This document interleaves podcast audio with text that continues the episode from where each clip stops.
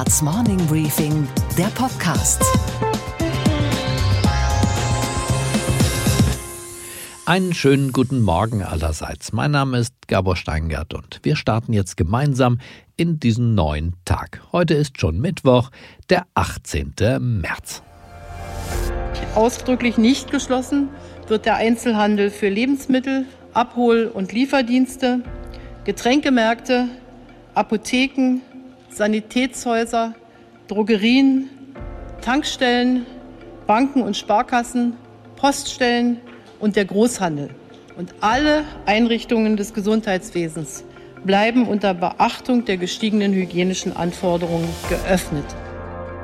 Angela Merkel in ihrem Element. Wieder mal. In den mehr als 14 Amtsjahren ihrer Kanzlerschaft hat sie immer wieder, na was wohl, Krisen gemanagt. Wir denken an den Zusammenbruch der Finanzmärkte, das Auseinanderfallen der Europäischen Union, Krim-Krise, Ukraine-Krise, Flüchtlingskrise, Terroranschläge und die Flut 2013 lassen wir jetzt einfach mal weg. Die Bürger mögen ihre Kanzlerin in der Krise am liebsten. Steigt uns der Blutdruck, weil wir uns fürchten, steigen ihre Beliebtheitswerte immer gleich mit. Der Forsa-Chef Professor Manfred Güllner, gewissermaßen der diensthabende Demoskop auf dieser politischen Intensivstation in Berlin, sagte mir gestern Abend das Folgende. Also zunächst kann man sehen, dass von den politischen Akteuren die Vertreter der Bundesregierung wahrgenommen werden als führungserfahren, als durchsetzungsfähig. Und das ist die Kanzlerin wieder, die im richtigen Augenblick wieder präsent war und das, was sie in allen Krisen gemacht hat, die vermittelt den Eindruck, dass sie sich kümmert, auf Sicht fährt. Merkel, das ist der Trick, vermittelt immer wieder diese unerschütterliche Zuversicht. Deutschland ist ein starkes Land, und die, das Motiv, in dem wir an diese Dinge herangehen, muss sein, wir haben so vieles geschafft, wir schaffen das. Wir schaffen das und wo uns etwas im Wege steht, muss es überwunden werden. Sie hat Verständnis vor allem dann, wenn es ums Geld geht. Wir sagen den Sparerinnen und Sparern, dass ihre Einlagen sicher sind. Auch dafür steht die Bundesregierung ein. Professor Güllner jedenfalls glaubt, ihr Erfolgsrezept aus den demoskopischen Befunden herauslesen zu können. Also sie hat ja in der Vergangenheit immer in den Krisen sich quasi positioniert und zelebriert als ein lebender Rettungsschirm. Und auch jetzt ist sie im richtigen Zeitpunkt wieder da. Wenn denn bald nach einer Überschrift für die Merkelsche Kanzlerschaft gesucht wird, dann hätte ich, Stand heute Morgen, folgende zu bieten. Merkel, Kanzlerin der Krisen oder auch irgendwas war immer. Die gute Nachricht von heute Morgen lautet, ein Impfstoff gegen das Coronavirus wird bald schon am Menschen getestet. Der Investor und Aufsichtsrat der Biotechnologiefirma CureVac, Friedrich von Bohlen und Halbach, jetzt gleich im Interview. Ich bin 99 Prozent davon überzeugt, dass es Impfstoffe gegen Corona geben wird. Außerdem, unsere Börsenreporterin Sophie Schimanski berichtet von den neuen Stimmungsaufhellern, die die amerikanische Notenbank der Börse verabreichen möchte. Die Deutschen unterstützen die harten Maßnahmen der Regierung und ignorieren sie. Und die Polizei in den USA sucht den Pakt mit dem Bösen. Die böse Nachricht kennen wir ja alle, das Virus wütet. Aber jetzt kommt die gute Nachricht. Der Impfstoff, der uns alle immunisiert gegen eine Erkrankung, steht kurz vor dem Durchbruch. Ich spreche jetzt mit Friedrich von Bohlen und Halbach, der seit 20 Jahren in Firmen der Biotechnologie investiert und der zusammen mit dem SAP-Gründer Dietmar Hopp auch bei CureVac in Tübingen engagiert ist. CureVac, das ist zur Erinnerung jene Firma, deren Vorstandschef kürzlich bei Donald Trump war Warum? Weil diese Firma einen Impfstoff entwickelt hat, der tatsächlich kurz vor dem Durchbruch steht. Friedrich von Bohlen und Halbach, ein Spross der berühmten Krupp-Dynastie, aber das nur am Rande, sitzt im Aufsichtsrat der Firma CureVac und er erklärt uns jetzt, wie weit die Forscher wirklich sind, wann die Tests am Menschen beginnen und worin eigentlich diese mutmachende Magie der Biotechnologie liegt. Einen schönen guten Morgen, Dr. Friedrich von Bohlen und Halbach. Hallo Herr Steingart, äh, machen wir es kurz von Bohlen, da können wir uns auf die Inhalte konzentrieren. Sehr gut. Herr von Bohlen, Sie sind Mitinvestor eines ganzen Imperiums von Firmen, die sich tatsächlich an der vordersten Front von Technologie, nämlich im Pharmabereich, tummeln. Sie sind auch mit Aufsichtsrat der Firma CureVac in Tübingen, für die sich die ganze Welt jetzt interessiert hat, weil sie womöglich einen Impfstoff entwickelt. Sagen Sie uns wie weit sind Sie mit diesem Impfstoff? Ich hoffe, als Aufsichtsrat sind Sie gut informiert über den Stand dessen, was die Wissenschaftler zu Wege gebracht haben. Ein Impfstoff wird es geben, davon bin ich überzeugt. Also ich bin auch davon überzeugt, dass es mehrere Impfstoffe geben wird. Ähm, die Technologie, die CureVac als erste erfunden und entwickelt hat. Das ist die sogenannte Messenger-RNA-Technologie. Ich will da nicht ins Detail gehen, aber sie erlaubt es eigentlich gegen so gut wie jegliche Infektionserkrankung Impfstoffe entwickeln und produzieren zu können, auch gegen Corona. Es sind jetzt zwei Produktkandidaten ausgewählt, die im Frühsommer in die klinische Testung gehen könnten oder können. Und wie lange es danach geht, bis ein solches Produkt am Markt ist, das hängt von sehr, sehr vielen Faktoren ab, die auch nicht alle in unserer Hand liegen. Das sind vor allem Themen wie äh, wie sicher ist das Produkt, äh, welche Konzentration muss man am Ende nehmen, damit es den Impfschutz auch gewährleistet, aber dann auch von Seiten der Behörden und der Regulatoren, an wie Patienten muss das vorher nachgewiesen worden sein. Also das liegt nicht alles in den Händen der Firma, das, das wird dann noch eine Zeit lang dauern, aber im Frühsommer gehen wir heute davon aus, sind wir damit erstmals am Patienten. Donald Trump weiß diese Firma auch zu schätzen. Ganz erstaunlich, der Mann, dem in Deutschland immer unterstellt wird, dass er sich vor allem narzisstisch mit sich selbst befasst, lädt ausgerechnet, und zwar als einzige deutsche Firma, das Management, den Vorstandsvorsitzenden von CureVac aus Tübingen ins Weiße Haus ein zu einer Runde mit Pharmabossen aus der ganzen Welt. Wie kam es zu diesem Treffen? Also erstmal muss man den Präsidenten, glaube ich, für einen sehr guten Beraterstab gratulieren. Denn ich denke, das ist der Grund, dass die Firma gefunden und ausgesucht wurde. Das waren 25 Firmen, die auf dem Bereich der Therapeutika und der Impfstoffproduktkandidaten gegen Corona arbeiten. Ja, das stimmt. Äh, CureVac war das einzige deutsche Unternehmen in der Runde. Und ich denke, der Grund, dass wir ausgesucht wurden, ist der, dass unsere Technologie sehr, sehr vielversprechend ist. Die Firma macht ja derzeit noch, Herr von Bohlen, Verluste. Wenn Sie jetzt den Durchbruch schaffen würden bei einer Pandemie, was ist der Lohn Ihres Durchhaltewillens und der Risikobereitschaft der Investoren von Ihnen und von Herrn Hopp und von anderen? Was kann da als Gewinn locken? Das mag vielleicht überraschen, aber unser Anspruch ist es, mit diesen hochinnovativen Unternehmen, die die der Dietmar Hopp und wir über die Dievini in Deutschland unterstützen und gegründet haben, dass wir zuallererst mal zwei Dinge erreichen wollen. Wir wollen erreichen, dass Patienten mit zum Teil unheilbaren oder schwersten Erkrankungen moderne Behandlungsformen bekommen, die es heute vielleicht noch gar nicht gibt, um sie behandeln und vielleicht auch heilen zu können. Das ist ein ein sehr tief sitzender Anspruch, sage ich mal, dem Umstand geschuldet, dass es so viel auch Leid auf dieser Welt gibt. Das Zweite ist, hier in Deutschland das ich jetzt nicht als sehr innovationsfreundlich bezeichnen würde, ist eine andere Diskussion, auch ähm, Technologien, Patente, Infrastruktur und Arbeitsplätze geschaffen werden, um Hochinnovation, die, die letztlich ja die auch die Zukunft eines Landes mittragen, anzusiedeln. Also das mal vorab. Zu dem wirtschaftlichen Aspekt. Ich meine, Biotechnologie ist wahrscheinlich die digitalste und auch brutal digitalste Industrie, die es gibt. Warum? Ich muss für einen Wirkstoffkandidaten bis zu zehn Jahre Zeit investieren. Im Schnitt kosten die, also ich sage es im Schnitt, ich sage es nicht hier, über zwei Milliarden Dollar, um dahin zu kommen. Die Ausfallrate bis zu einer Zulassung beträgt weltweit bei allen Pharmafirmen 85 Prozent. Das ist also kein, wie soll ich mal sagen, kein sehr risikoarmes Gebiet. Wenn es dann gut geht, wenn man dann an den Markt kommt und vor allen Dingen, wenn man dann an den Markt kommt mit einem Produkt, das, ich nutze jetzt mal den Begriff der Branche, Blockbuster-Potenzial hat, ja dann, dann kann das nicht nur sehr gewinnträchtig sein, sondern dann sind solche Firmen vor allen Dingen eben auch Übernahmekandidaten von Pharmaunternehmen, die die entsprechenden Marketing-Vertriebsstrukturen haben und das sind dann häufig, das kann man dann auch nachlesen, das sind häufig viele Milliarden die für solche Firmen gezahlt werden. Also es lockt äh, schon ein Lohn für das Risiko. Sagen Sie noch mal einen Takt, äh, Herr von Bohlen. Wie sind Sie als Spross der, der Krupp-Dynastie zu diesem Technologiebereich gekommen, der so ganz anders klingt als Stahl, Edelstahl und Aufzugssparte? Erstens hatte ich einen sehr guten Biologielehrer und zweitens hatte ich bei der Bundeswehr Zeit, Zeitung zu lesen.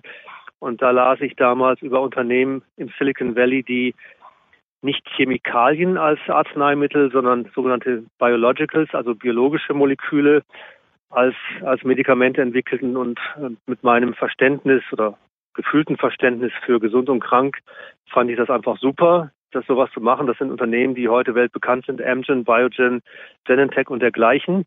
Und dann habe ich beschlossen, gut, du hast einmal im Leben die Chance, eine Entscheidung für deinen Berufsweg zu fällen und dann habe ich mich für den Weg entschieden. Sagen Sie noch einen Takt zu dem Thema künstliche Intelligenz und Big Data. Ich weiß, das ist eine Ihrer großen Leidenschaften. Viele denken bei Pharma ja zunächst mal tatsächlich an die klassische Pharmaforschung und gar nicht an künstliche Intelligenz, Digitalisierung und Daten. Wie hängt das miteinander zusammen? Die Molekularbiologie wird für die Medizin das, was die Mathematik für die Physik ist. So, das heißt, es wird keine Medizin, kein Verstehen von gesund und krank, keine Entwicklung von Medikamenten und Diagnostika, keine Betreuung mehr geben ohne ein tiefes Verständnis der molekularen Situation des Patienten. Molekular ist ein Oberbegriff für Gene, Eiweiße, Metaboliten. Ich will nicht ins Detail gehen. Worum es geht, ist, dass diese unglaublich vielen komplexen und komplizierten Informationen, die letztlich in einer Zelle, in einem Organ, in einem Organismus vorhanden sind und gesund und nicht gesund definieren, dass man die ganzheitlich erfassen, integrieren, kontextualisieren und prozessieren muss. Und das ist im Prinzip eine Aufgabe, die nur mit, also Computern ist jetzt so der der einfachste Begriff, den ich benutzen kann, gelöst werden kann. Weil wir unseren Körper und auch in seiner kleinsten Einheit zum ersten Mal lesen, verstehen und dann verarbeiten können.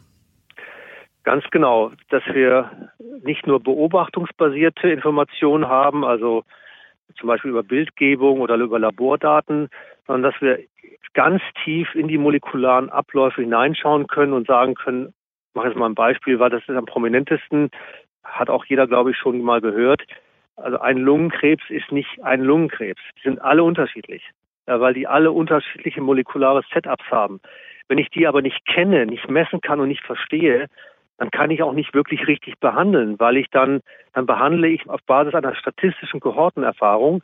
Aber die, da kann ich dann nur hoffen als Patient, dass ich in diese statistische Kohorte falle, die damals diese Kohorte gebildet hat. Wenn ich aber individuell messen und bestimmen kann, das ist wie ein GPS eigentlich, wenn ich ganz genau die Koordinate messen kann, dann kann ich auch ganz genau auf diese Koordinate letztlich das schicken, was ich schicken möchte, also in dem Fall das richtige Medikament. Beim autonomen Fahren versucht man ja Unfälle, die heute entstehen, zu verhindern, bevor sie entstehen, weil sich die Fahrzeuge gar nicht mehr so dicht kommen. Übertragen auf Ihren Bereich, halten Sie es für denkbar, dass man Krankheiten heilt, bevor sie überhaupt als Krankheit entstanden sind? Also herzlichen Glückwunsch zu der Frage. Das ist die eigentliche Zukunft, nämlich die, ich sag mal, die molekular basierte Prävention. Zu verstehen, was die Veranlagung ist für gesund und krank im Einzelnen, also im einzelnen Individuum, Menschen. Der kann natürlich für sich entscheiden, ob er es wissen will oder nicht. Ja, ist auch ganz klar, ja. Ist ja, ist ja beim autonomen Fahren genauso. Aber dann kann ich zum Beispiel wirklich wissen, wo ich meine Schwachstellen, sage ich mal, ich meine das nicht wertend, ja, ich sage jetzt mal, wo ich gesundheitlich meine Schwachstellen oder Problemzonen habe und kann dann über Vorsorge, über entsprechendes Verhalten, Ernährung, wie auch immer, häufiger zum Arzt gehen, kann mich dann wirklich spezifisch auf meine Situation vorbereiten. Aber, und das ist vielleicht noch ein wichtiger Satz, wir sind alle am Ende auch Spielbälle der Evolution. Das heißt, auch wenn wir diese Daten aufnehmen, jeden Tag spielt die Evolution mit uns aufs Neue und dann können auch hin und wieder mal Dinge passieren, die unvorhergesehen sind. Im aktuellen Fall dieses Coronavirus hoffen ja alle, dass Sie und Ihre Kollegen Erfolg haben werden. Können Sie den Erfolg in irgendeiner Weise taxieren? Haben Sie dafür, da es ja heute für alles Berechnungsmethoden gibt, kann man das in Prozent angeben, dass Sie es schaffen, einen Impfstoff, der wirkt, der verträglich ist, dessen Nebenwirkungen nicht die Hauptwirkungen konterkariert, zu entwickeln? Also wenn Sie mich persönlich fragen, ich, ich bin 99 Prozent davon überzeugt und das ist, äh, ich hätte fast 100 gesagt, aber das sollte man nie tun, aber ich bin 99 Prozent davon überzeugt, dass es Impfstoffe gegen Corona geben wird. Noch in diesem Jahr? Ist es nicht genau vorhersehbar, wie lange das dauert. Wenn Sie mich persönlich fragen, Kandidaten, die am Menschen getestet werden, dieses Jahr auf jeden Fall ja.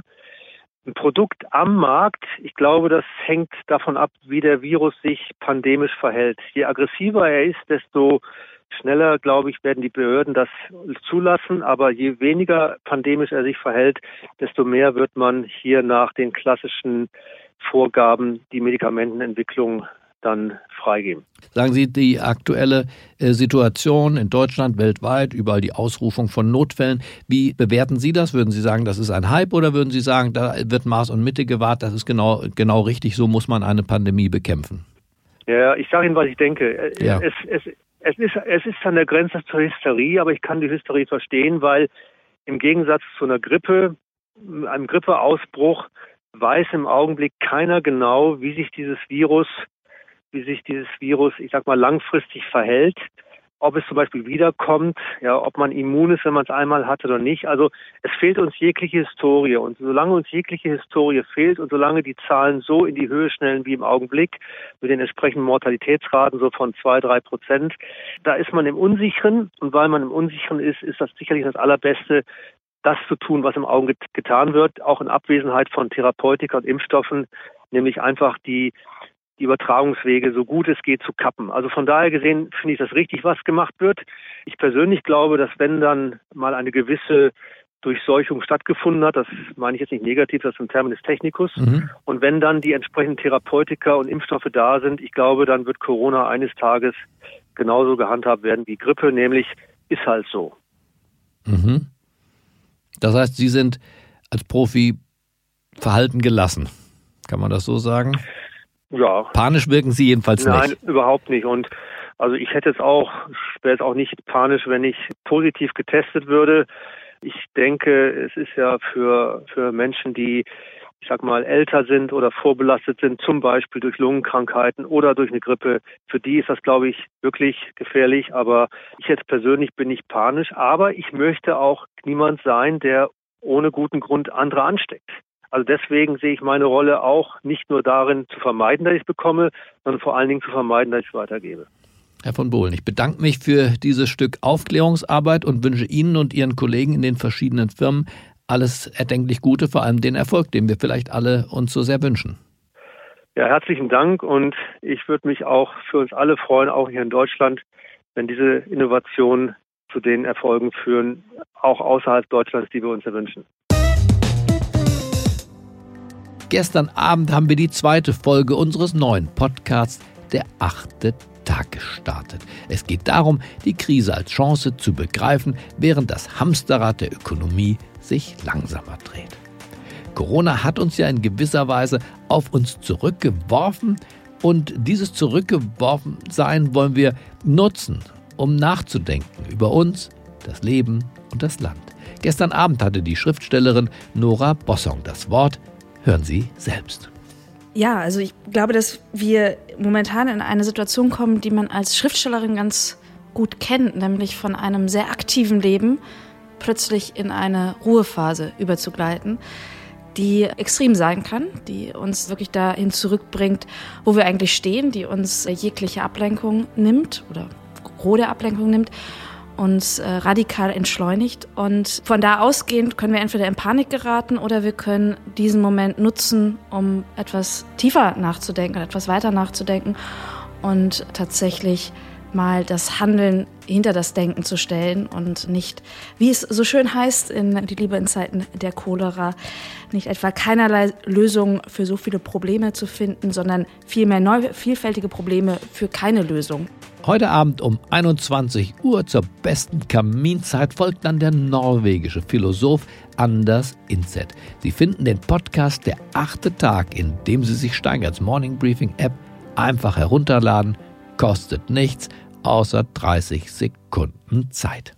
Und was war heute Nacht an der Wall Street los? Und damit schalten wir jetzt direkt an die Wall Street zu unserer Börsenreporterin Sophie Schimanski. Einen wunderschönen guten Morgen, Sophie. Einen schönen guten Morgen, Gabor. Die amerikanische Notenbank, Sophie, war ja gestern schon Thema bei uns. Da ging es allerdings um die Leitzinssenkung, deren Wirkung ja weitgehend verpufft ist. Und nun setzt die Fed schon wieder auf ein neues Instrument, Commercial Papers. Sophie, das ist dein Auftritt. Erklär uns bitte, was ist das und wie sollen diese Commercial Papers funktionieren? Diese Commercial Papers sind ungesicherte kurzfristige Schuldtitel, die von Unternehmen ausgegeben werden. Und damit kommen sie in Nicht-Krisenzeiten an Cash ran, um zum Beispiel ihre Arbeiter zu bezahlen. In diesem Markt wird es aber in Krisensituationen manchmal eng. Und deswegen hat die Notenbank ein Vehikel geschaffen, das diese Schuldtitel kauft. Und damit geben sie den amerikanischen Firmen ziemlich direkt einen Kredit und die können ebenso ihre Operationen am Laufen halten.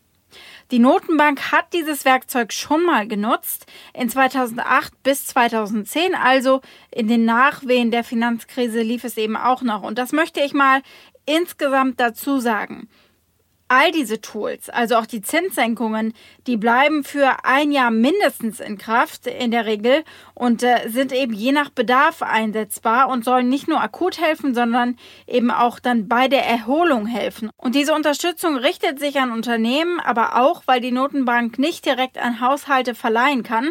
Der Gedanke ist natürlich, dass das Geld genau da landet. Denn der Schlüssel wird darin liegen, den Konsumenten zu stärken, die Arbeiter zu stärken.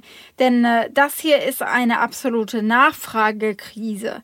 Und darüber habe ich gestern auch mit dem Investmentberater Patrick Haley gesprochen. It really depends on how long this lingers and how much it impacts uh, consumers in terms of paychecks. And that's why I think a lot of the fiscal policy, at least being developed uh, early on, is going to be targeting consumers and making sure that they have enough money to pay their bills so that it doesn't create a more systemic credit issue. Die Märkte erholen sich gestern. Der Dow hat 1000 Punkte etwa zugelegt. Das heißt aber nichts, Gabor. Das haben wir in den letzten Wochen an einzelnen Handelstagen auch schon gesehen. Dann lass uns doch zusammen schnell noch einen Blick auf die ohnehin ja arg gebeutelte Flugzeugfirma Boeing werfen. Die Luftfahrtbranche ist ja massiv von der Corona-Krise betroffen und Boeing der Firma ging es auch schon vorher nicht so ganz gut, wird jetzt wahrscheinlich Staatshilfen beantragen müssen. Sophie, bitte klär uns auf, was ist da los? Da droht eine Liquiditätskrise. Eine genaue Summe ist noch nicht bekannt, aber Boeing bemüht sich um zig Milliarden Dollar an Darlehensgarantien und anderen Unterstützungen. Das sagen zwei Quellen gegenüber Reuters. Die massiven wirtschaftlichen Störungen durch äh, das Coronavirus, äh, die ziehen sich natürlich durch den gesamten Luftverkehrssektor. Und es ist die Branche, die wohl am meisten getroffen wird und gleichzeitig ist sie sehr wichtig für die US-Wirtschaft insgesamt. Und deswegen wird sie Unterstützung in der einen oder anderen Form definitiv auch bekommen. Wenn auch einige Demokraten gegen dieses Bailout jetzt sind, denn nichts anderes ist es ja, wie damals eben in 2008 die Banken. Aber es hängt natürlich noch viel mehr dran. Nicht nur Personal, sondern auch Zulieferer. Boeing sagt, dass äh, normalerweise 70 Prozent ihres Umsatzes an ihre Zulieferer fließen. Und was, Gabor, geht eigentlich gar nicht? Naja, die Fußball-Europameisterschaft ist abgesagt, schlimm genug, aber jetzt wollen die Deutschen stattdessen offenbar Freizeitweltmeister werden. Der Bundespräsident hatte uns ja eigentlich aufgefordert. Das sind außergewöhnliche Zeiten. Bleiben Sie zu Hause, meiden Sie den Nahkontakt, bitte Halten Sie sich daran. Davon war gestern in deutschen Städten mal nichts zu spüren. Die Frühlingssonne lockte Hunderttausende aus der Quarantäne. Auf dem Kudamm war wie immer der Teufel los. Am Viktualienmarkt drängten sich die Münchner dicht an dicht, um überteuertes Gemüse und Obst zu kaufen. An Corona hat da offenbar keiner gedacht. Einerseits spricht das ja alles sehr für unsere Gelassenheit. Andererseits spricht das gegen die Wirksamkeit der verordneten sozialen Enthaltsamkeit. Also einer von beiden muss sich hier gründlich irren, entweder die Regierung oder das Volk. Okay, Gabor. Und was hat dich heute Morgen wirklich überrascht? dass in Zeiten von Corona sogar die amerikanische Polizei neue Wege geht. Neue Wege bei der Verbrecherjagd. Das Böse ist immer und überall. Sie setzt nicht mehr auf harte Bandagen, sondern auf freundliches Bitten.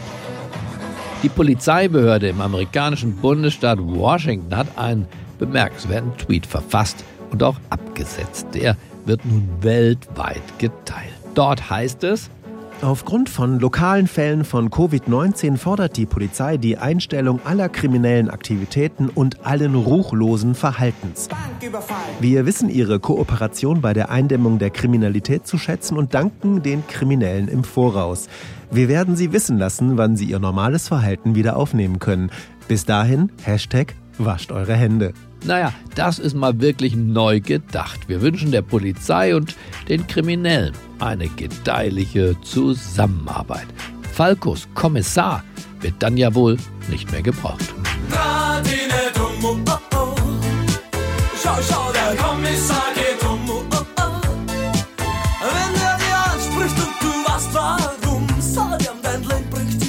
Ich wünsche Ihnen einen gesunden Start in diesen neuen Tag. Bleiben Sie mir gewogen. Es grüßt Sie auf das Herzlichste, Ihr Gabor Steinkart.